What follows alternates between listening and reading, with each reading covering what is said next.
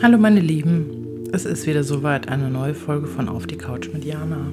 Aus gegebenem Anlass, es wird Herbst, es wird dunkel, ja, es wird früher dunkel, haha. Na, generell kommt jetzt die dunkle Jahreszeit.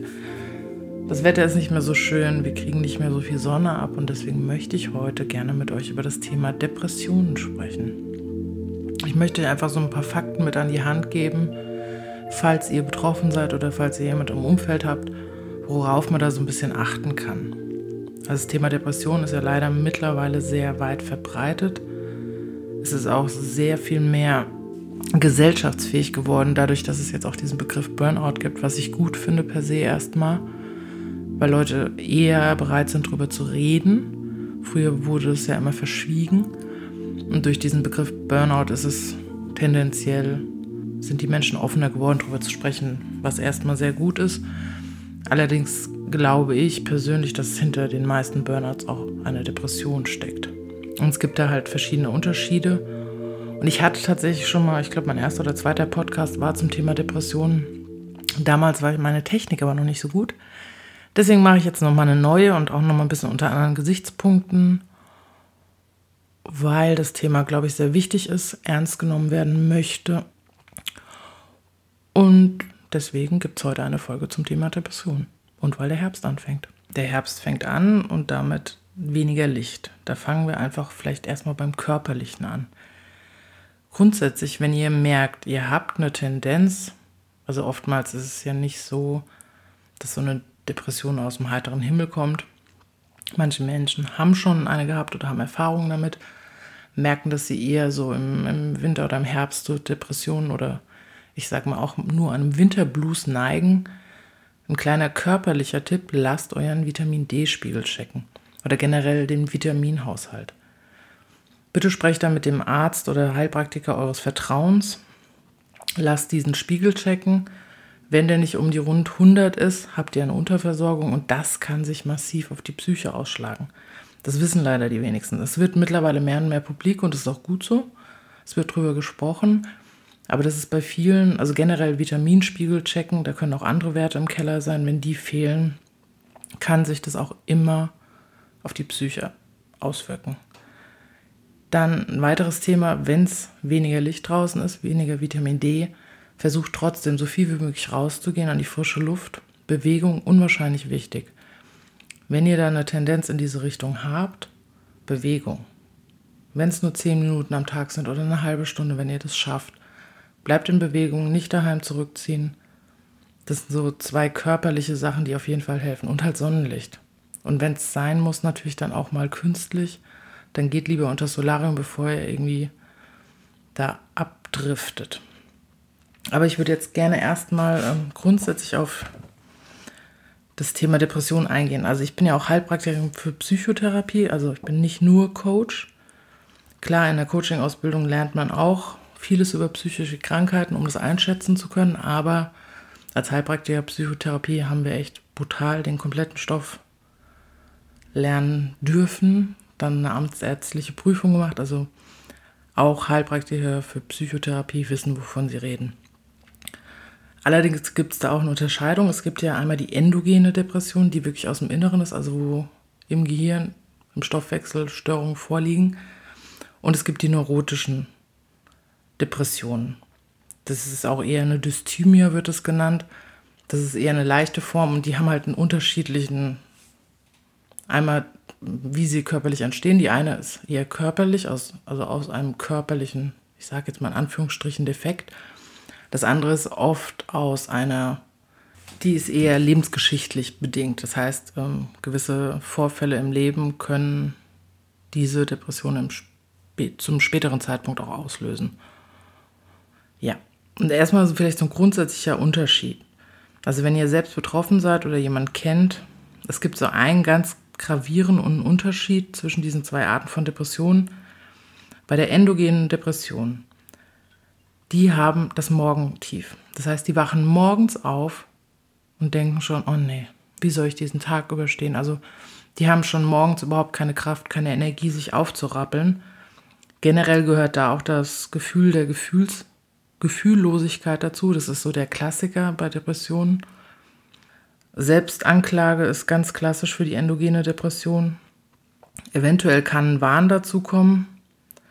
Klassisch, das ähm, verwechseln auch viele Menschen, bei einer endogenen Depression gibt es erstmal eine Gewichtsabnahme. Wenn ihr persönlich Fälle kennt oder es von euch selbst kennt, wo es eine Zunahme gab, das liegt nicht an der Depression selbst, das liegt oft an den Medikamenten, die gegeben werden. Und ähm, auch noch typisch für die endogene Depression ist, dass sie halt sehr ähm, schnell auftaucht. Das ist nicht so ein schleichender Prozess, sondern das passiert relativ schnell. Und das massive Thema, was da leider oft bei einer schweren Depression natürlich kommt, aber auch schon bei einer mittelschweren, ist, ähm, sind die Suizidgedanken, die natürlich sehr ernst genommen werden sollten. Ich hatte in dem letzten Podcast, aber da es den nicht mehr gibt, da ich ihn gelöscht habe, sage ich es vielleicht nochmal, es gibt ja nochmal den Unterschied gerade bei den endogenen Depressionen zwischen einer leichten, mittelschweren und schweren. Auch das finde ich ziemlich gut, wenn, das, wenn man das weiß, wo da die Unterscheidungen sind. Und zwar bei einer leichten Depression verliert man die Lust an gewissen Sachen, zieht sich vielleicht ein bisschen zurück, aber man nimmt noch am normalen Leben teil, hat halt oftmals ja diese Gedanken der Sinnlosigkeit, auch schon manchmal in, in dieses Gefühllose, das kann da auch schon kommen.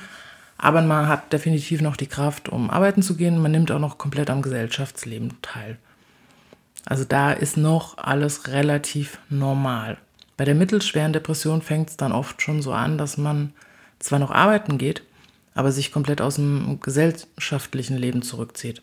Also wenn euch das auffällt, bei Freunden, Partnern oder so, seid ihr einfach ein bisschen sensibel, achtet drauf. Und wenn natürlich in den Gesprächen immer wiederkehrende Grübeleien, negative Gedankenspiralen, Unzufriedenheiten in einem gewissen Ausmaß kommen.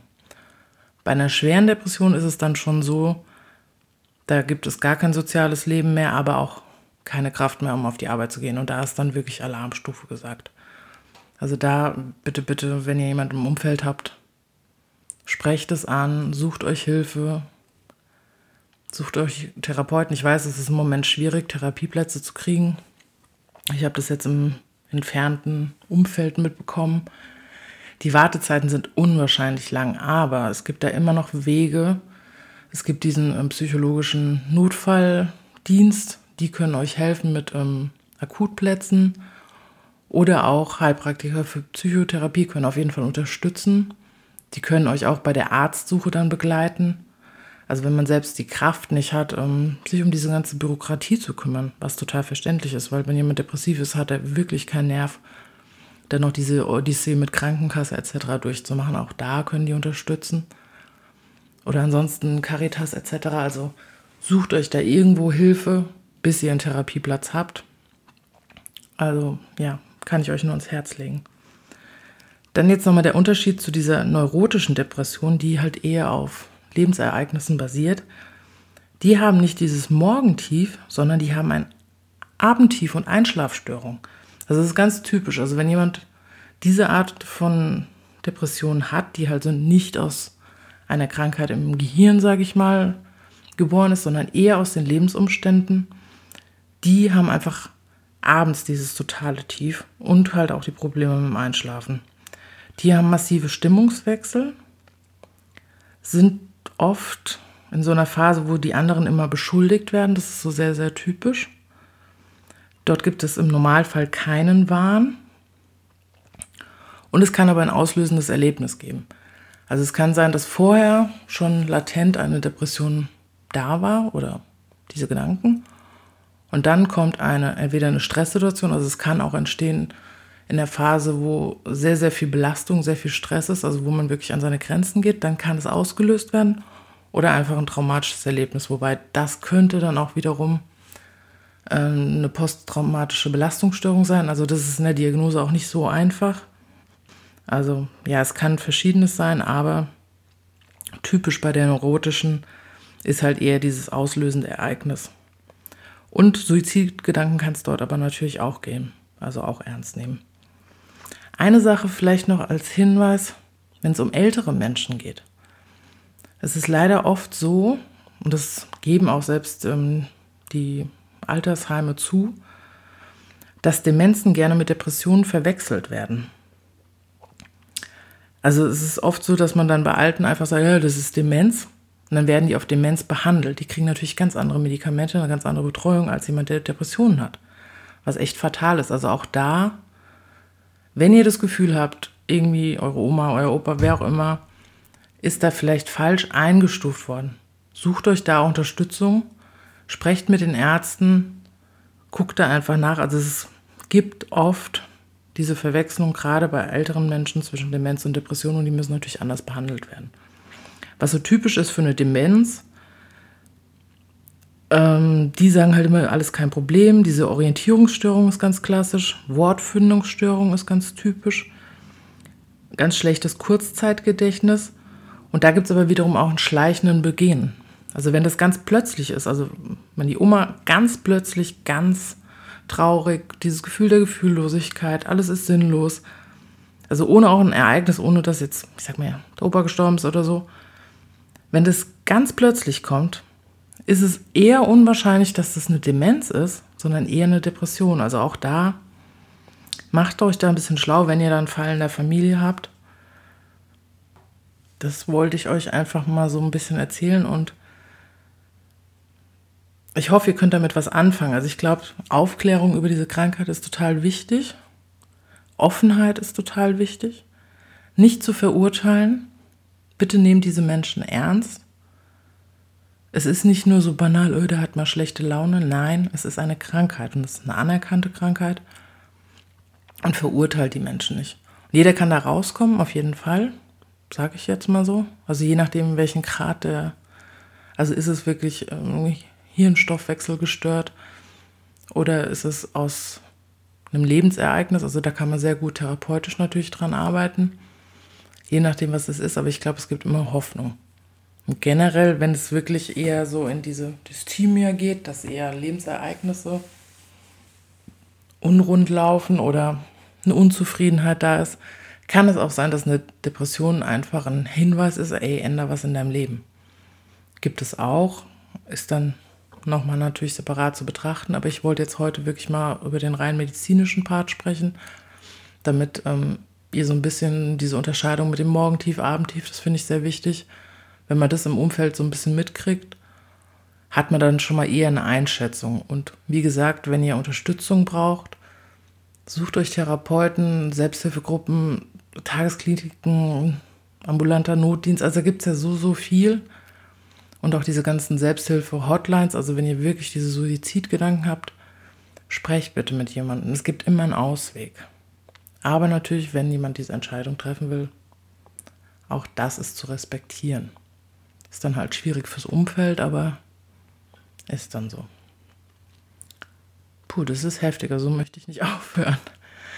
Ja, nehmt die Krankheit ernst, sucht euch Hilfe und ja, jetzt im Winter wird es halt also es geht aber, glaube ich, allen so, wenn die Sonne scheint, ist immer alles schöner und lustiger, aber das ist jetzt die Zeit des Rückzugs, der Ernte, ein bisschen kuschelig machen, daheim schön mit Lichtern arbeiten, mit Kerzchen, Tee.